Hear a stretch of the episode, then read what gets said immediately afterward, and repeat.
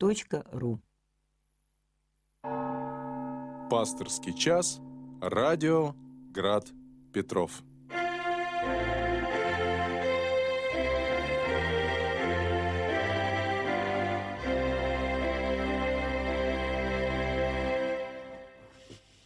Добрый э, вечер, дорогие радиослушатели. В эфире э, пасторский час. Радио Град Петров. Сегодня у микрофона протерей Дмитрий Дашевский, настоятель князь Владимирского храма поселка Лисий Нос. Напоминаю вам телефон прямого эфира 328 29 32. 328 29 32.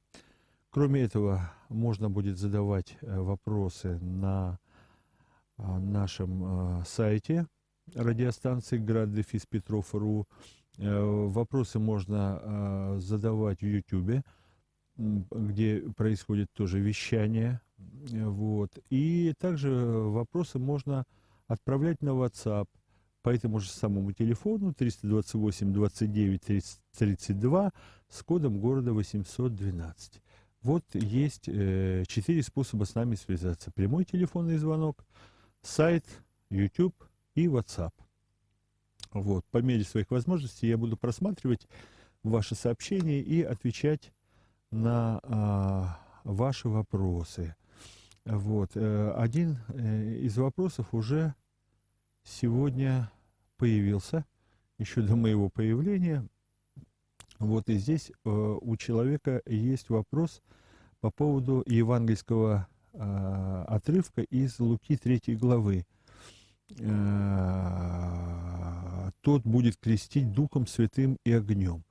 Это слова Иоанна Крестителя, который сказал, «Я крещаю вас водою, идет за мной, э, который больше, чем я, он будет крестить вас Духом Святым и огнем». А, ну, а, во-первых, эта фраза, конечно, она а, вызывала всегда множество различных э, недоумений и, соответственно, множество различных толкований. Но если говорить о самом таком распространенном, эм, то мы должны понимать, что э, предтеча, который произнес эти слова – он э, совершал действительно крещение, но крещение э, предварительное, это было крещение покаяния, вот, под видом вот этого омовения происходила внутренняя готовность последовать за Богом, вот, и э, отречься как бы от себя. А, но э, он не являлся, э, как бы э, вот это крещение не являлось самой целью.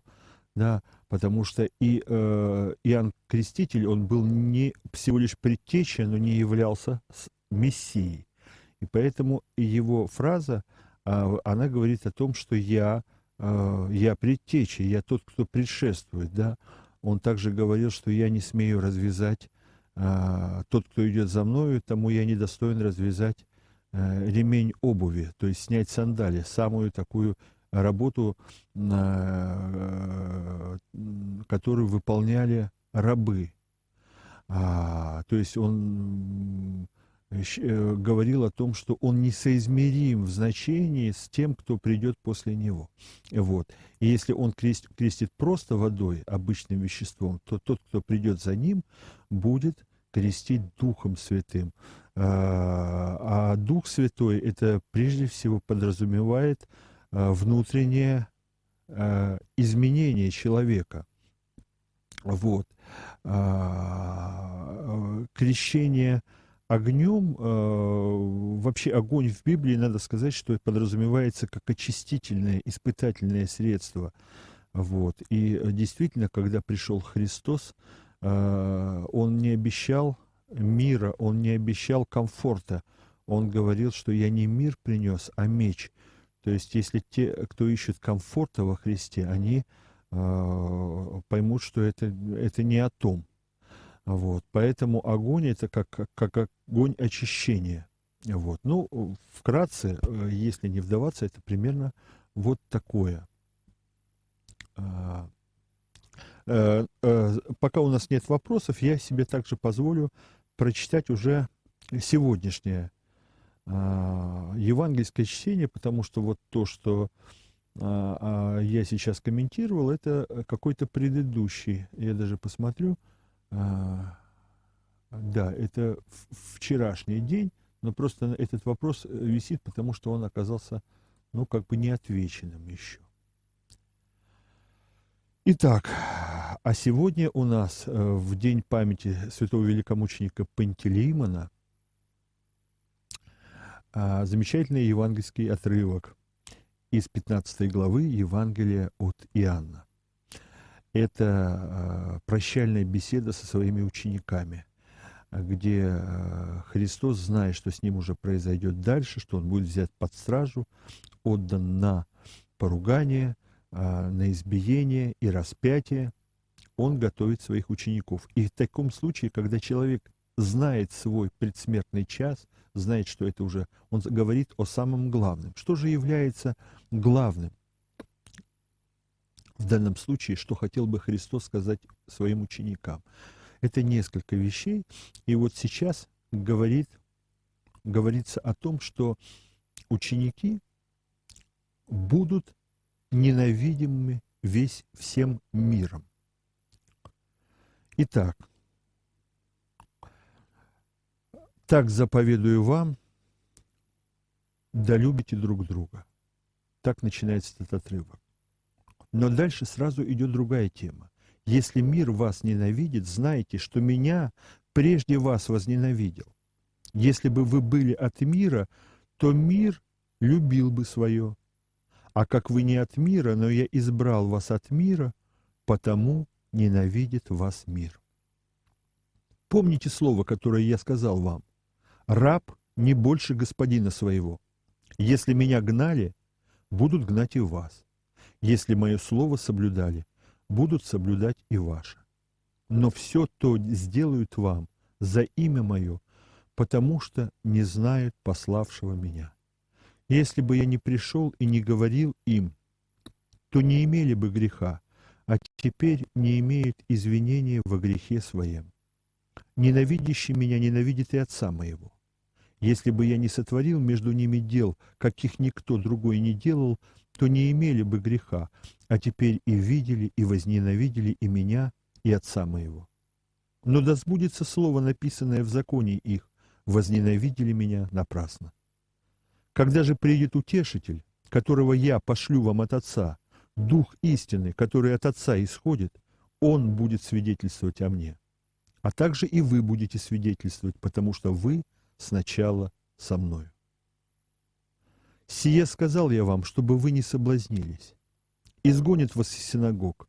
Даже наступает время, когда всякий, убивающий вас, будет думать, что он тем служит Богу.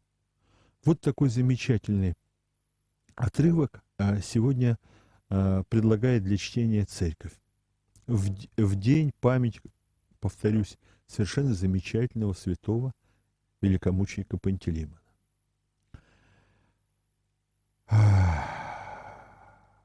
Если мир вас ненавидит, знайте, что меня прежде вас возненавидел.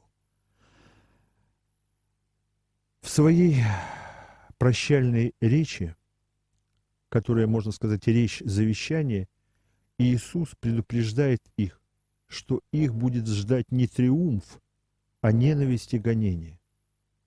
Он хочет, чтобы ученики совершали порученную им миссию с открытыми глазами и не заблуждались относительно поруч... положения своего в мире, и заранее зная о предстоящих им гонениях и страданиях за Христа. Об этом много говорится и в синоптических Евангелиях, хотя у синоптиков предсказания находятся в эсхатологических контекстах и сосредоточены в основном в миссионерских апокалиптических речах. Итак, но, он говорит, пусть вас это не удивляет, если мир ненавидит вас, то вы помните, что сначала, прежде всего, этот мир возненавидел меня. Христос говорит, что мир будет все время враждебен ученикам. И вы помните об этом. Почему же мир враждебен? Потому что, будь вы составной частью этого мира, он бы вас полюбил. То есть, если бы вы были, как говорит Киплинг, с ним одной крови, да, мы с тобой одной кровью, то мир свое бы любил. Но поскольку вы не являетесь одной крови с этим миром, вы совершенно другие, то мир вас ненавидит. Таким образом, важнейшая причина ненависти мира по отношению к ученикам – это не отмирность учеников. Они не от мира сего. А мир любит то, что он понимает, то, что близко к нему. Когда ученики выйдут на проповедь, окажется, что у них с этим миром почти нет ничего общего. Но тем не менее, я избрал вас от мира. И это больше всего раздражает мир, что с одной стороны они вроде как бы похожи на этот мир, но когда они открывают рот и будут проповедовать, окажется, что они совсем другие. А все, что непонятно, все, что различно, оно вызывает раздражение и ненависть. Так бывает. Мы же мы помним, как люди умели делить э, своих и чужих по цвету э, кожи, по, не знаю, по различию языка, по другим каким-то вторичным культурным признакам и некультурным, неважно какой. А, помните, а, такой детский был, ну, э, роман, не роман, как это назвать лучше, «Приключения Гулливера». Там два народа воевали из-за того, кто как э, разбивает яйца, да? То есть не нашли лучшей, э, лучшего способа для вражды, причины для вражды, чем враждовать э, о совершенно неважном. Вот. Но как только появляется различие, такое, такого, такого несовершенства человеческой природы, очень часто появляется э, ненависть. Э, не попытка понять, примириться с этим. Нет. Далее Христос предупреждает их еще вот о чем. Но пусть это вас, как бы он говорит, не не сильно огорчает. Потому что я раньше ведь говорил вам, он говорит, слуга не больше господина своего, раб не больше господина своего. И если меня гнали, значит и вас будут гнать. Потому что мы с вами одно и то же, но не с миром. Поэтому вас будут так же гнать, как и гонят меня. Поэтому все совершенно справедливо. А если слова мои исполняли, те, кто исполняли, будут исполнять и ваше. Поэтому здесь ничего вас пугать, как бы Христос говорит, не должно. Все идет логично и законно. У нас есть вопрос. Здравствуйте. Здравствуйте.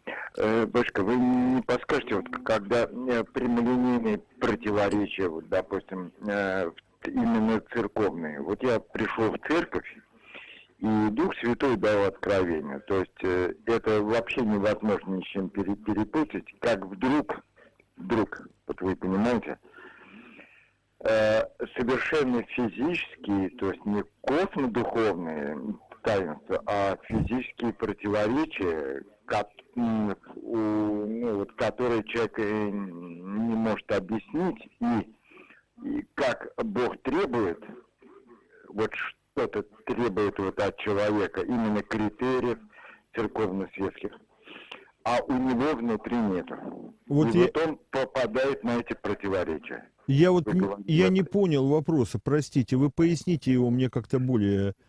Вот. Э, о чем вы сейчас говорите? А, вопрос был э, такой, что то есть у, у, у меня э, была невидимая встреча, то есть с людьми, которых не видно глазом. То есть я зашел в церковь и подошел к Святой Троице, отслужил службу, причастился. Вот. И вдруг, вдруг мне вот глаз, что, ну, именно что ты хочешь. То есть, как ты сам думаешь? Я говорю, ну, вот если человеку Бог дал подарок, жизнь и помилование, а у него это воруют, а потом склоняют, э, понимаете, то есть и появляются духовные критерии, которые он должен преодолевать. Духовное как физическое, а физическое как духовное. И при этом вот я ставлю службу, ну, вот, допустим, думаю о спасении, думаю вот о человеколюбии, ну, вот как это вот по-людски. А не нахожу я, понимаете, ничего из того, что ни в церкви, ничего, что... Простите, а вопрос-то в чем? Я вот пытаюсь из всей вашей речи вычленить вопрос. Так, э, что делать, когда появляются физические противоречия? Они связаны с духовным. А Господь объясняет, что это духовно, надо решить физически. То есть вот того, что нету в человеке, а что-то требует, требует, требует, требует, и все меняется, меняется. То же самое деньги, то же самое выплаты, то же самое вот это вот крысятность или вот это э, разное. Что, вот, что может объяснить церковь? Да, вот э, вы знаете, я не могу, вот, честно говоря, ответить на этот вопрос, и вот почему. Потому что у меня такого опыта просто нет. А, не было. У меня не было явных открытий. Вот, и не было таких противоречий, как у вас. Поэтому, извините, вероятно, а, вопрос попал не, как говорится, не по адресу. А, вот. Я могу только делиться тем опытом, а, и я не боюсь этого сказать, что я испытал. Вот. Э, или хотя бы, что я прочитал. Но ничего подобного я в своей жизни не встречал и не читал. Поэтому тут мне нечего вам сказать. Вот либо вопрос должен быть э, более конкретный и понятный мне, либо, ну уж извините, да. Очевидно, какой-то другой священник с этим э, справится лучше. Но вот у меня есть тут, э, появился вопрос на WhatsApp вполне себе конкретный, с которым я понимаю. А, так, подскажите, пожалуйста, как можно доступнее объяснить подростку, что крест носить это важно? Крест носить это важно. Не могу найти способ объяснения, а расстраиваюсь и виню себя. Ну, вообще, э, э, вы знаете, дорогая слушательница, э, разговор и объяснение с подростками – это самое сложное, наверное, что может быть. Потому что подростки – это такие люди, которые еще на переходной части стоят. С одной стороны, они как бы взрослые, а с другой стороны, нет. Вот. И у них возникают э, взрослые проблемы, но они еще являются детьми. И сложность в том, что э, они находятся в том состоянии, когда происходит кризис авторитетов, всяческих причем, да, когда они начинают бунтовать и задавать... Э, ну, один мой знакомый говорил, что один дурак столько вопросов задаст, сто мудрецов не ответит. Да, и они задают вопрос за вопросом, и ты просто захлебываешься в них, ну не потому, что они глупые, а потому что нужно буквально на все отвечать. Ты, ты отвечаешь на один и говорит, а почему это, а почему это, и ты вот получаешь, захлебываешься постоянно в ответах. Я думаю, конечно, то, что крест носить, это важно, вот. Они говорят, ну ведь внешне, наверняка я сейчас воспроизведу то, что они говорят, ну ведь внешне, внешне ничего не значит. Это ведь ничего не значит. Да, по сути дела, ни Христос, ни апостолы крестов не носили. И первые святые тоже, я думаю, кресты, я не могу вам сказать сейчас точно, нательные кресты, когда они появились, Вот. Но, наверное, после того, как появились иконы, когда христиане носить кресты стали. Но в какой-то степени я хочу сказать вам, что и иконы, и кресты, они в определенном смысле появились в результате какого-то э, э, не укрепления, а оскудения веры.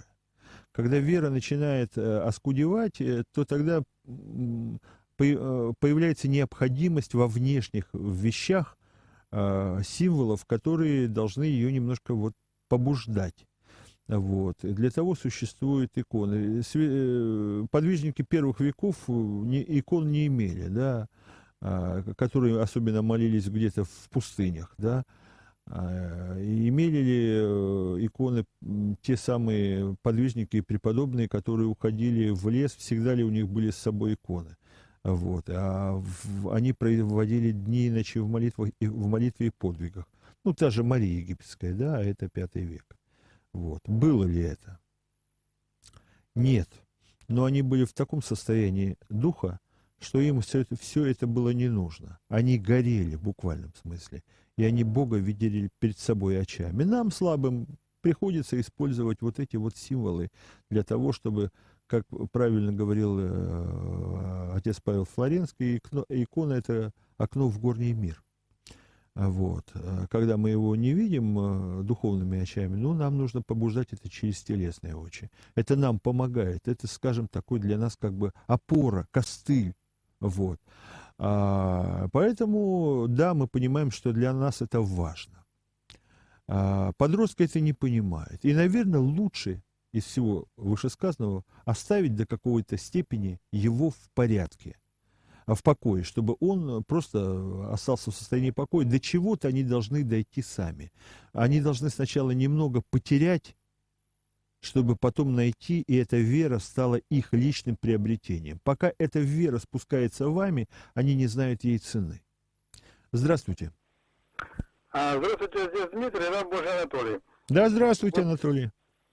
Ну, Рад я хотелось обрадовать э, ну, тех, кто э, беспокоится, что нужно рожать, мало детей. Вот э, объявили по радио России, что приехали фермеры с Южной Африки с семьями. И в Тверской области будут посели, поселятся, там будут работать, и нас кормить будут фермеры. И вот. Два вопроса вот таких. 2.8 римлянам, значит, тем, которые упорствуют и не покоряются истине, не, э, но, э, предаются неправде, ярость и гнев. Вот что значит ярость и гнев? Можно разъяснить. И второе, вот, э, ну, как бы одной строкой, можно объяснить Евангелие, ну, любое, неважно, можно все как бы в кучу э, Евангелие одной строкой, что за смысл содержится вот в Евангелии, если можно так тезисно или как-то, или дву, две строчки такие, два предложения. Ну, как бы вот смысл содержания этого Евангелия. Какого Евангелия? Всех сразу, всех Евангелий четырех? Да любого одного там, или, или они практически ничего нового не дают. Каждое Евангелие повторяется как бы. Смысл. Спасибо. Да, хорошо. Ну, смысл Евангелия. А, Евангелие – это прежде всего благовестие о Христе. Вот. И здесь большая и жирная точка. Вот. Другого смысла здесь нет. В деталях это о его пришествии, о его крестных страданиях и о возможности отныне э, э, Христос примирил Бога с человеком. А, в, одном, а, в одной из стихир Рождества Христова а, говорится о том, что отныне средостение, вот слова, слова славянские, я их поясню сейчас, средостение градежа разрушилось, то есть плотная сросшаяся ограда отныне разрушена. Вот. Ограда – это закрывающая падшего человека от Бога. Да? А эта ограда возникла в результате греха, э, грехопадения. Христос пришел и разрушил эту ограду. Об этом, собственно говоря, все Евангелие. Ну а в деталях оно говорит о том, что должен сделать еще и человек для того, чтобы прийти к Богу. С одной стороны, Бог протягивает его руку, с другой человек должен сам пойти по этому пути и быть достойным до Бога, да, и даны ему некоторые заповеди. Здравствуйте. Мой сладкий, я ничего тебе лучшего не скажу. Ну, слушайте, ну, очень много мусульман уже стало. Ну, очень много. Ну, как-то с этим надо бороться. Ну, что это такое? Ну, а что вы предлагаете? Да, ну, что у нас правительство делает? Я понимаю, что у нас побили, там, репрессии, война, все такое. Я помню в своем детстве, у, у нас женщины клали, как говорится, эти поребрики, дороги клали, женщины. Да. Ну что, без узбеков прожить они можем? Милая, что вы предлагаете? Ну хватит, они же, если они бы в нашу власть, то есть в нашу веру пошли, они же не идут в нашу веру. Это же страшно.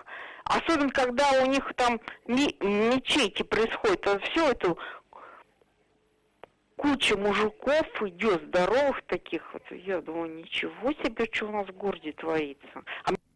Я понял вопрос. Э, ну, во-первых, я не правительство. Во-вторых, э, тут несколько сразу вопросов.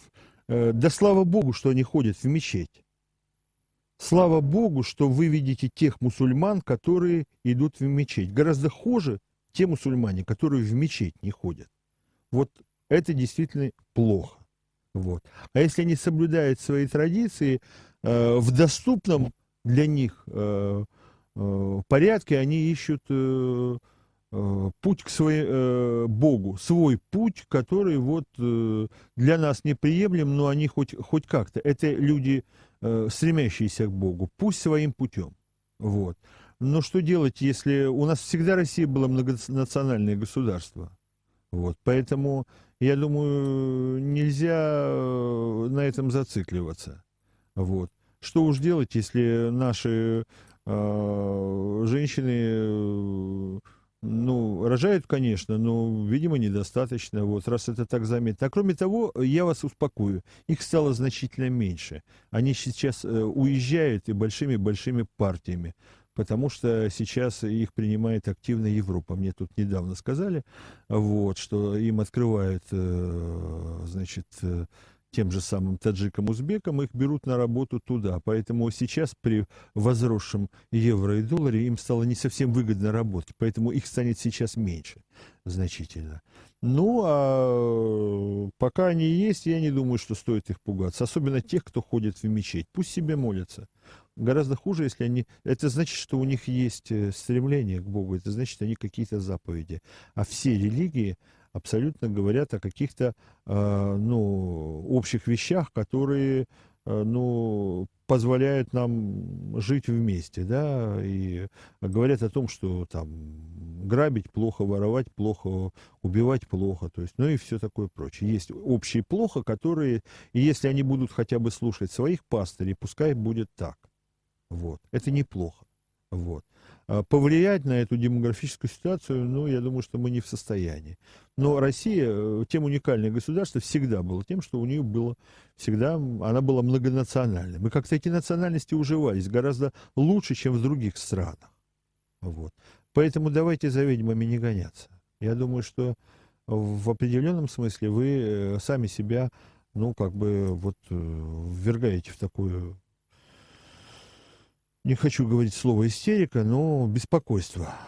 Э, я думаю, что все не так страшно. Но я не вижу таких страшных. Я знаю много мусульман, мусульман приличных, которые прекрасно в мире с нами уживаются. А вот те, кто не уживается, как раз-таки в свою мечеть не ходят.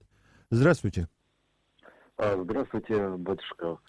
А вопрос такой, вот Великий пост, а мы читаем молитву Ефрема Сирина – и там вот очень прекрасные слова, если сердцем проникнуться в них. Вот, вот кажется, очень прекрасные и полезные.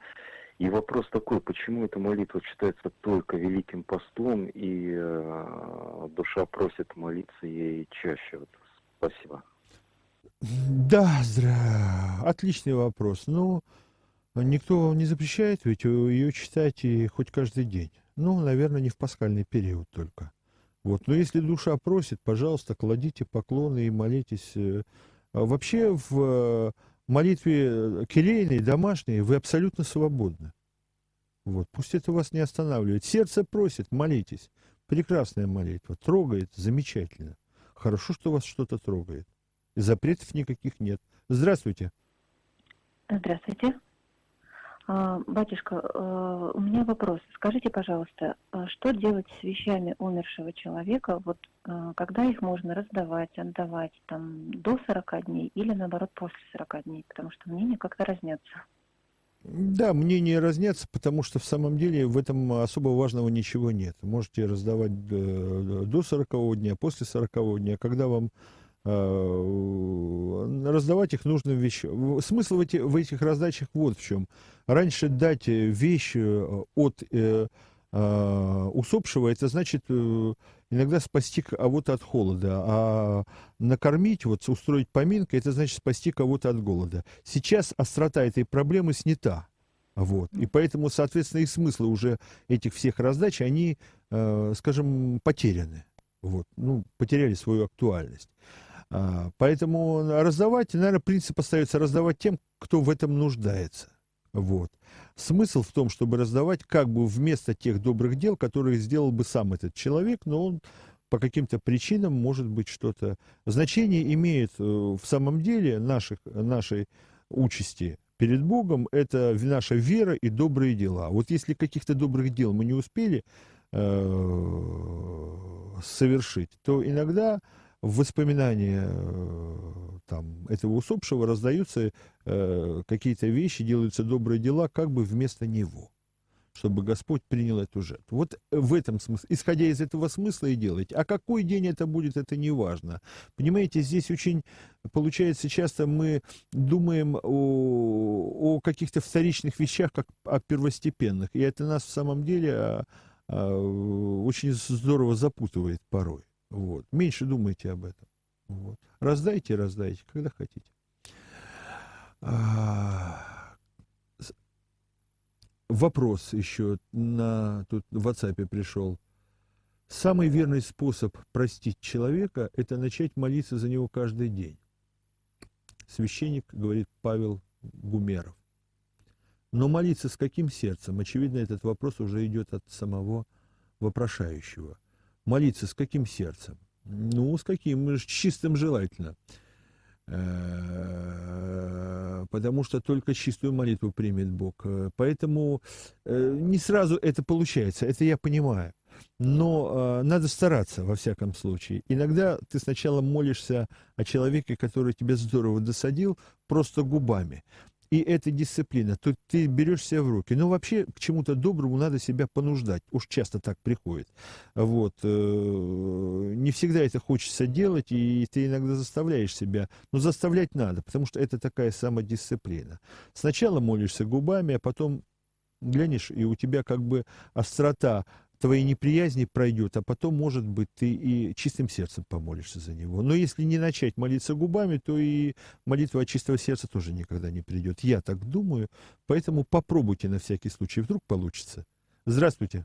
Здравствуйте, отец Дмитрий, добрый вечер, это раб Божий Марк. Очень приятно. Слушаю вас. Э, я проходил мимо э, газетного киоска, да, и там продаются журналы «Путин на рыбалке». Путин стоит до пояса раздетый, с удочкой, у него на шее красивая цепочка такая серебряная, серебряная, как какая, крестиком тоже. И что? Ну вот можно подростку сказать, посмотри на президента. Ну, потом 9 мая, интересно, я видел, когда Шойгу выезжал на парад под Спасской башней, он снял фуражку, перекрестился, и в это время машина стала выходить на э, Красную площадь перед парадом. Тоже вот это крестное знамение тоже можно сказать, по, по, по подростку можно сказать. Вот, и еще про мусульман, да? Да. В 29-й суре в Коране написано, что мусульмане к христианам должны относиться с уважением, так как христиане это народ древней книги. То, то, то, то, то есть и Библии. А в Библии там Авраам упоминается, и все, так что вот такие дела. С мусульманами жить в мире можно еще. Э, я тоже думаю, что можно. И у нас есть опыт жизни, и я думаю, что ни одна религия, если ее правильно понимать, э, а религия это прежде всего связь с Богом обозначает, само слово от глагола религара, ни, ни одна связь с Богом, не, не, с, настоящая связь, не предполагает вражду с его созданием. Ну, не должна предполагать.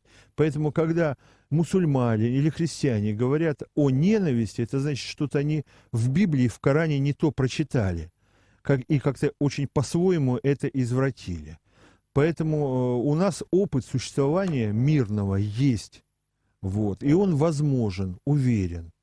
Вот, поэтому, а то, что происходит вражда, это не от того, что религия плохая, это потому что люди используют э, религию, используют Бога в своих нехороших целях. Кроме того, есть такая замечательная страна, точнее, она была от, от этой замечательной страны мало что осталось, Сирия.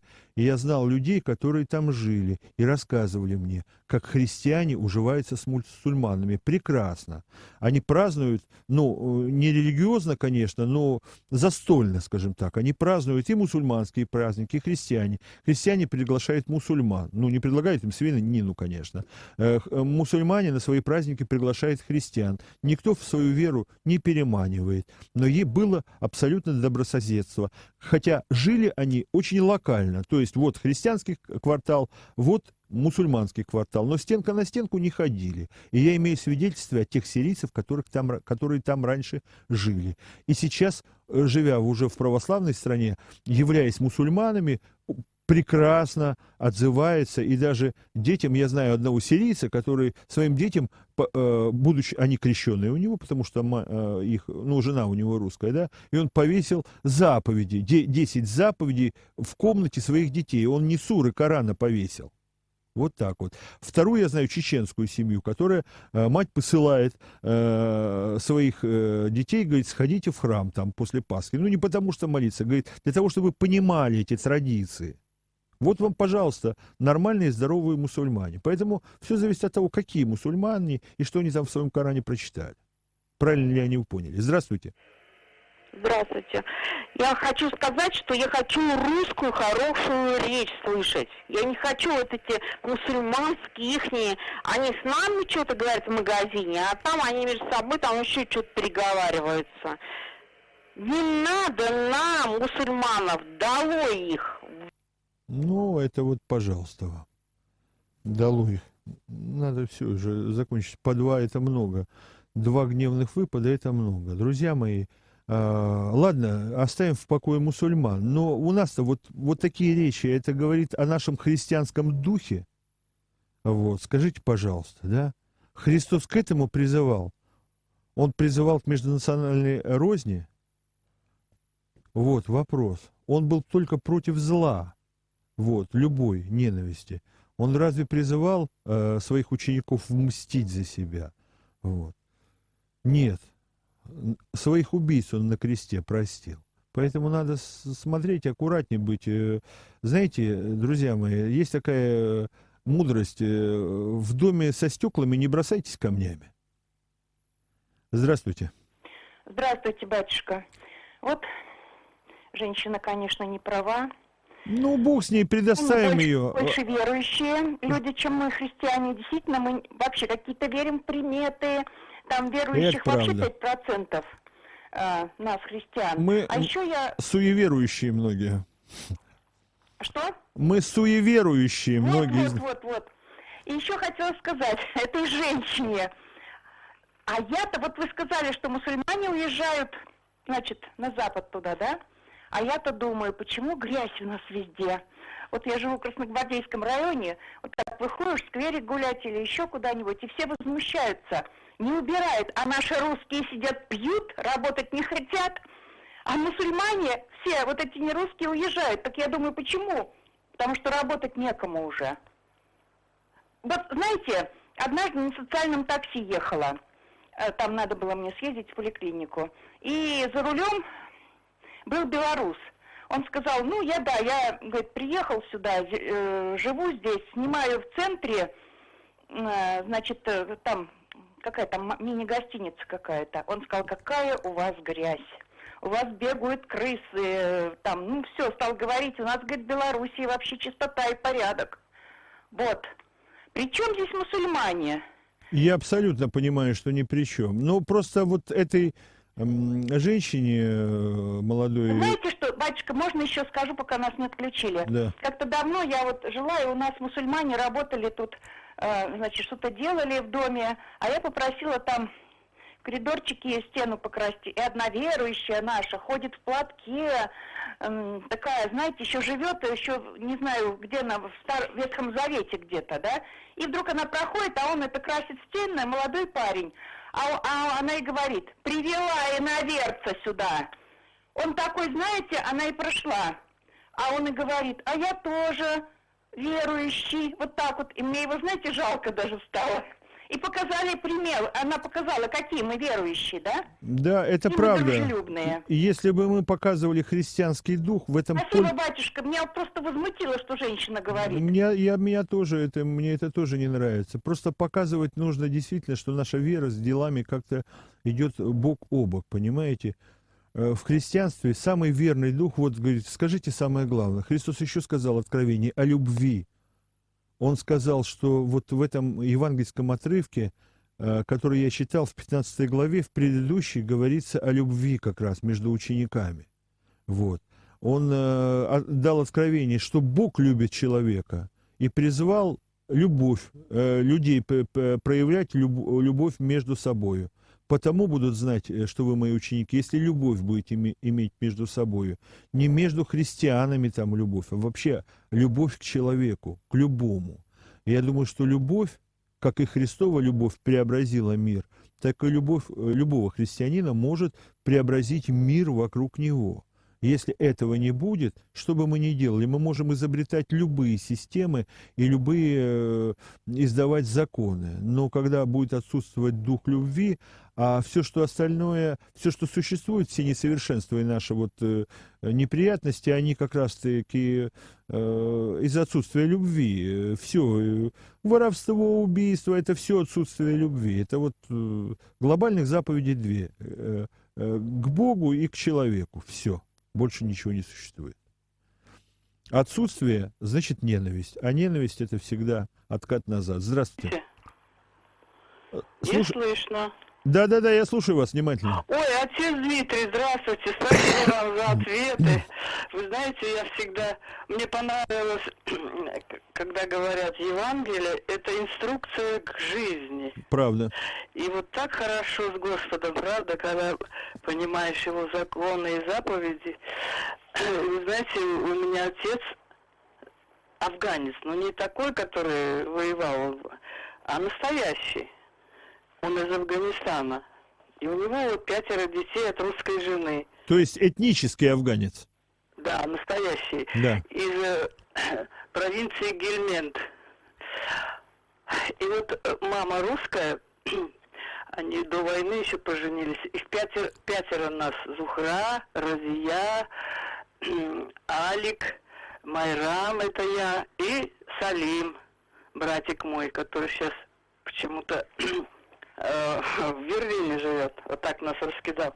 Вы знаете, я хочу женщину эту пригласить ко мне, я сделаю прекрасный плов, нас отец научил, и мы с ней поговорим. А простите, а я вам задам вопрос. Вы э, какого вероисповедания? Я православная Мария, э, гроба Божья. И отец был не против, У нас чтобы бабушка Матрена вас... всех в детстве тайком от папы всех крестила. А, а отец узнал, что она покрестила? Нет, конечно. А это сам, он даже нам не разрешал ни свинину, ни колбасу есть. Ну, это Мама ладно. прятала в печку. А он все равно унюхал, говорит, опять свинину ели. И вот так вот. И знаете, вот во время Второй мировой войны, ему уже было больше 40 лет, он пошел добровольцем. И сейчас мусульмане рядом, плечом плечу с русскими, с башкирами и с бурятами, которые Папа Римский почему-то считает злыми. Ну, Они это... вот и чеченцы, и буряты, и все вместе воюют против... Надо, надо, я думаю, воевать против извращенцев, против э, вот таких э, западных каких-то. Да, я понимаю, о чем вы говорите, можете не продолжать. Они, кстати, формально не являются христианами. Я не понимаю совершенно, как это уживается у них. Да, вот э, я еще хочу нашей э, негодующей слушательнице подсказать, посмотреть фильм «Мусульманин». Прекрасный фильм. Это вот разницу между нехристианами и мусульманами. То есть христианскими и нехристианами. Вот очень хороший фильм «Мусульман». Мусульманин, да? Такая пьющая деревня, вот, и мусульманин, который живет правильно, но всех почему-то раздражает. Пускай посмотрит она. Очень хороший фильм. Э, дальше. Есть еще один вопрос в WhatsApp у нас. Э, так, где-то я потерял его. А, э, объясните, пожалуйста, канон, канон и акафист. В чем разница? Разница в том, что это разные жанры литургического творчества – Акафист, э, он, э, ну, каноны обычно, э, они встраиваются в общественное богослужение, Акафист, он больше предназначен для келейного, за, не, за некоторыми исключениями, конечно, Акафист и читается, но это тоже уже такое, вот, неуставное богослужение, скажем так. Акафист это более такое вольное, и всегда там, ну, классический Акафист это 12, 13 радуйся, да, вот, тринадцатое это постоянно повторяющееся одно и то же. Вот такое ключевое радуйся. Вот. Ну, почитайте, вы поймете канон и акафист. Вот. И то, и другое используется и в келейной молитве, но акафист чаще всего. Вот. Кроме одного акафиста Божьей Матери, который единственный акафист, который полагается для вот там есть уставные указания, как его совершать. Он э, в пятницу перед Э, похвалой Богородицы читается на утренней. Там специально на четыре части делится. Очень, кстати, красивое богослужение. Если как-нибудь соберетесь в Великом посту накануне э, пятой субботы, вот вечером в пятницу зайдите в храм, поймете, что такое акафист. Он поется обычно на распев всем храмам. Здравствуйте. Батюшка, я так вот хочу добавить еще, простите, конечно, меня. Знаете, если мы так будем враждебно относиться к мусульманам, а их большинство будет, потому что наши русские лодыри, нас, нас не, не устраивают зарплаты, и наши не рожают женщины. Ну да, причин много разных, но их будет превосходство. Вот. И зря, конечно, к ним так, потому что они будут тоже враждовать с нами, если будет... Да, совершенно зря. Наоборот, их надо любовью, их надо по возможности пригреть, и они будут в определенном смысле благодарны. Но подумайте еще такой момент. Ну, почему-то русские женщины, отчаявшись найти нормальных, вот себе это самое, часто выходят за мусульман, да? Спрашивают, а зачем ты вышла за мусульманина? Да, говорит, он же работает, а наши или нюхают, или пьют. Очень много нашей вот э, такой опущенной молодежи, с которым просто женщины, ну, да и не молодежи, женщины чувствуют себя неуютно, как женщины вот с мужчиной. Вот поэтому они ищут э, другие варианты. А подумайте, вот эти приезжают, у них там своя семья, часто здесь они заводят еще одну семью, и, от, и хватает им денег для того, чтобы содержать и в России женщину, и семью там. Вот. Но у них в порядке вещей, у них может быть там две жены, у них Коран это допускает, скажем так, их религия. Вот. Я не говорю, но если женщины идут даже на это, но, значит, они совсем отчаялись. Надо же посмотреть, не э, попытаться их прогнать, а посмотреть, что у нас не так происходит. Надо какую-то самокритику тоже включать. Вот, а не просто запретить, не пущать, выгнать, вон их отсюда. Ну, что это такое? Эм, как-то это не по-русски, мне кажется. Здравствуйте. Э, батюшка, добрый вечер еще раз. Я хотел просто вот случай такой прекрасный рассказать. У нас прихожанин Э, на коляске. А его и там ступеньки в храм э, очень крутые, его не поднять никак. И проходили ребята мимо с утра, они спешили на работу, или таджики, или узбеки, я не знаю кто. И вот мы это не обратились, они с такой радостью вот подняли вот этого вот э, нашего прихожанина Владимира туда, в храм, и вот это было так приятно, вот кроме них я бы не знал, вот, кто бы помог, вот и мусульмане. Да, прекра... много прекрасных людей, я с вами согласен, тут даже обсуждать нечего отзывчивых, нормальных, это самое. Есть, конечно, и невоспитанные, как везде, как в любых народах. Но большинство я вижу совершенно нормальных людей. Вот. И хорошо, что они ходят в свои храмы. Вот. Но некоторые, как ни странно, заходят и в наши. Э, заходят, э, как-то по-своему молятся. И мне и это радостно, думаю, ну надо, ну есть у них вера в душе, и слава Богу, есть ощущение Бога, а значит у них есть какие-то тормоза, есть ограничители, значит они понимают, что что-то плохое делать нельзя. Вот. А значит, они пригодны для того, чтобы проживать среди людей. Вот. Они не будут э, делать плохих поступков, ну или будут стараться не делать. Так.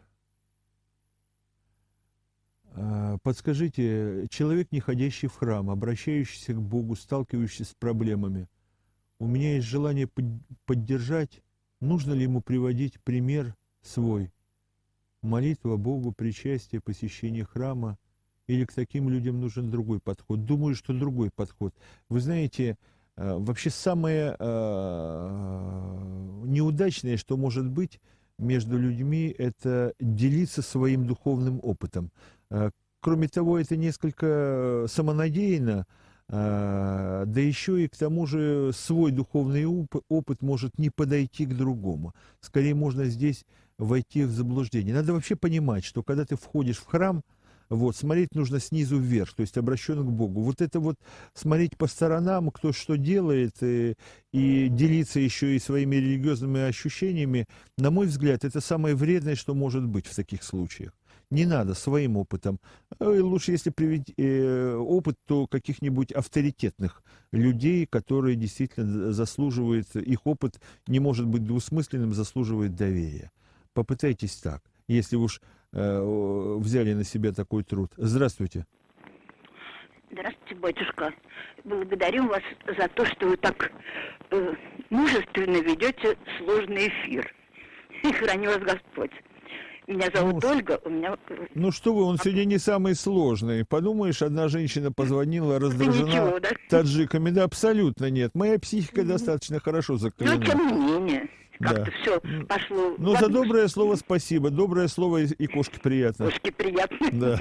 Батюшка, у меня правильные сведения. Ведь ваш храм один из 14 не закрывающихся в блокаду. Да?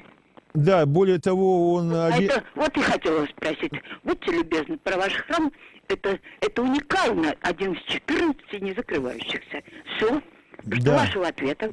Да, это действительно, э, я имею счастье служить в храме, который не просто был не закрывающийся, но он еще был один из 14, которые до весь советский период э, функционировали как храмы.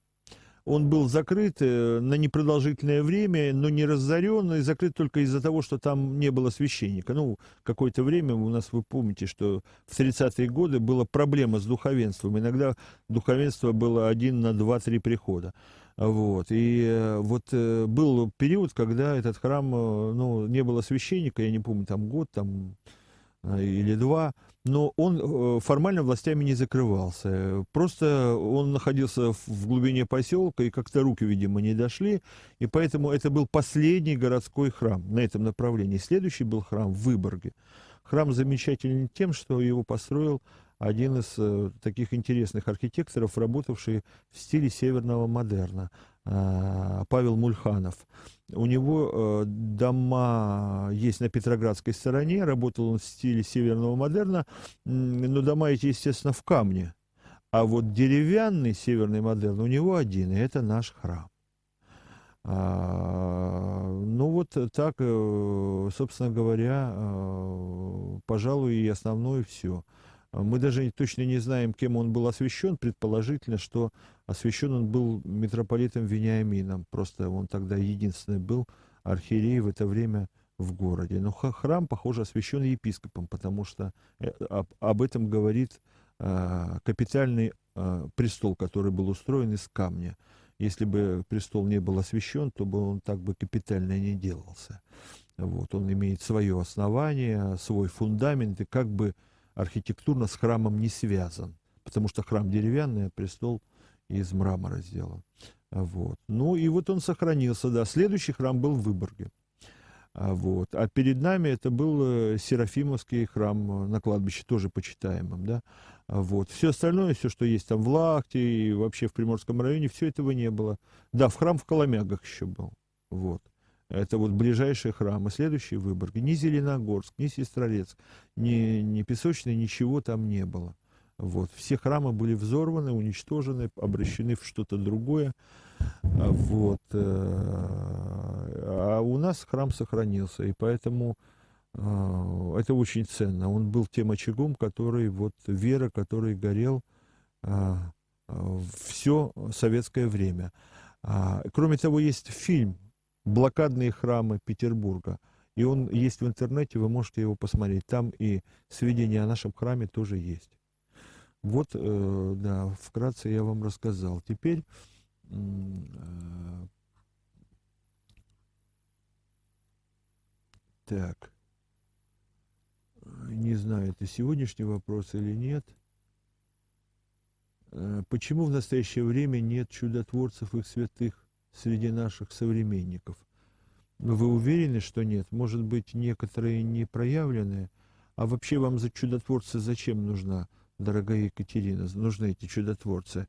Ведь в самом деле, в нашем деле, в православном делании, э, чудо совершенно не обязательно. Вот. Э, поэтому не ищите чудес. Более того, скажу вам, увидите чудо, бегите от него подальше. Это не полезно. Вот. И вера не требует подтверждения чудесами. И Христос не занимался. Еще одно из искушений Христа, оно было связано с тем, чтобы сотворить пустое чудо. Помните, что он предлагал дьявол? Бросься с портала храма. Вот, ибо сказано в Писании, что на руках тебя э, возьмут, и не приткнешь ты о камень ноги своей. И что Христос ему ответил? Не искушай Бога, Господа Бога твоего, написано в Писании. И отверг. Путь привлечения к себе через чудо, он путь в никуда. Поэтому не ищите чудотворцев. А с другой стороны, может быть, они и есть. Просто они вам не явлены, потому что вам это не полезно.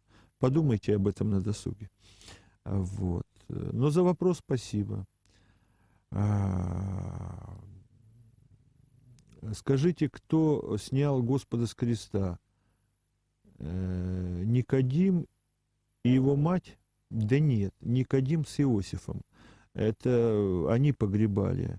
И прочитайте Евангелие от Иоанна в данном случае, и вы увидите, что еще до своей физической смерти э, Христос отсылает Э, ученика Иоанна Богослова со своей матерью вместе и поручает э, заботу о своей матери ученику.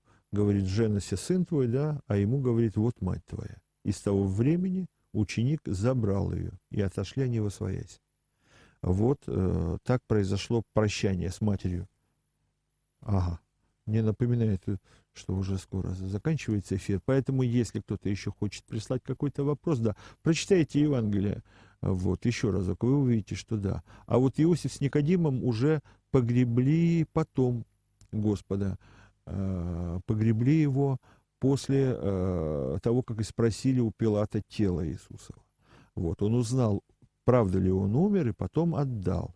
И предположительно, э, они были членами совета, Синедрионы, но э, к совету этому не пристали, то есть они были против Синедрион в вынесении своего смертного приговора был неоднороден. Вот, были люди, которые против. Но толпа была настроена так, что вынесен был смертный приговор. Вот. Но э, Иосиф с Никодимом поэтому попали ветхозаветные праведники, попавшие в наши святцы, потому что они не пристали к делу своего народа и, насколько могли, уже после смерти попытались исправить беззаконно это делать тем, что сняли, один из них отдал свою пещеру, э, совершили погребальные церемонии, завернули в плащаницу и э, в, новом, в новой пещере, в которой не было раньше погребений, потому что некоторые пещеры использовались два раза, вот, то есть были старые пещеры, которые использовались по-новому, это была новая выкопанная, то есть высеченная в скале пещера, в которую э, богатые люди покупали себе, да, заботясь о будущем своем погребении. И вот а, Иосиф уступил Христу свою пещеру и завалил ее камнем. Вот так было совершено а, погребение. Так, а, подскажите путь борьбы с унынием. Ой, не подскажу. Наверное, молитва, но это общее, что я вам могу сказать. Если вы сами найдете этот э, гарантированный путь, позвоните и скажите мне сами. Вот. Буду с удовольствием э, вашим учеником. Это одно из э, сложных состояний, от которого очень непросто избавиться. Поэтому пути, путь здесь изобретает каждый со, э, свой.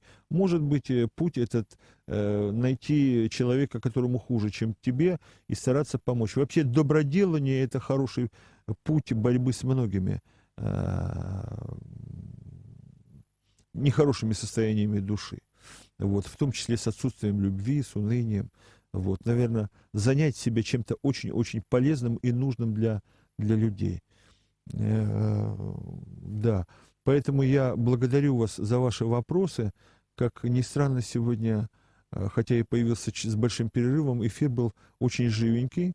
И несмотря даже на нашу гневную слушательницу, которая э, совершенно меня не раздражает, не поймите. Я надеюсь, что она когда-нибудь обретет душевный мир, я всячески ей желаю. Вот, и не осуждать этих таджиков, узбеков, а посмотреть, что мы можем сделать для них. Итак, спасибо вам за ваши вопросы. До свидания, до новых встреч.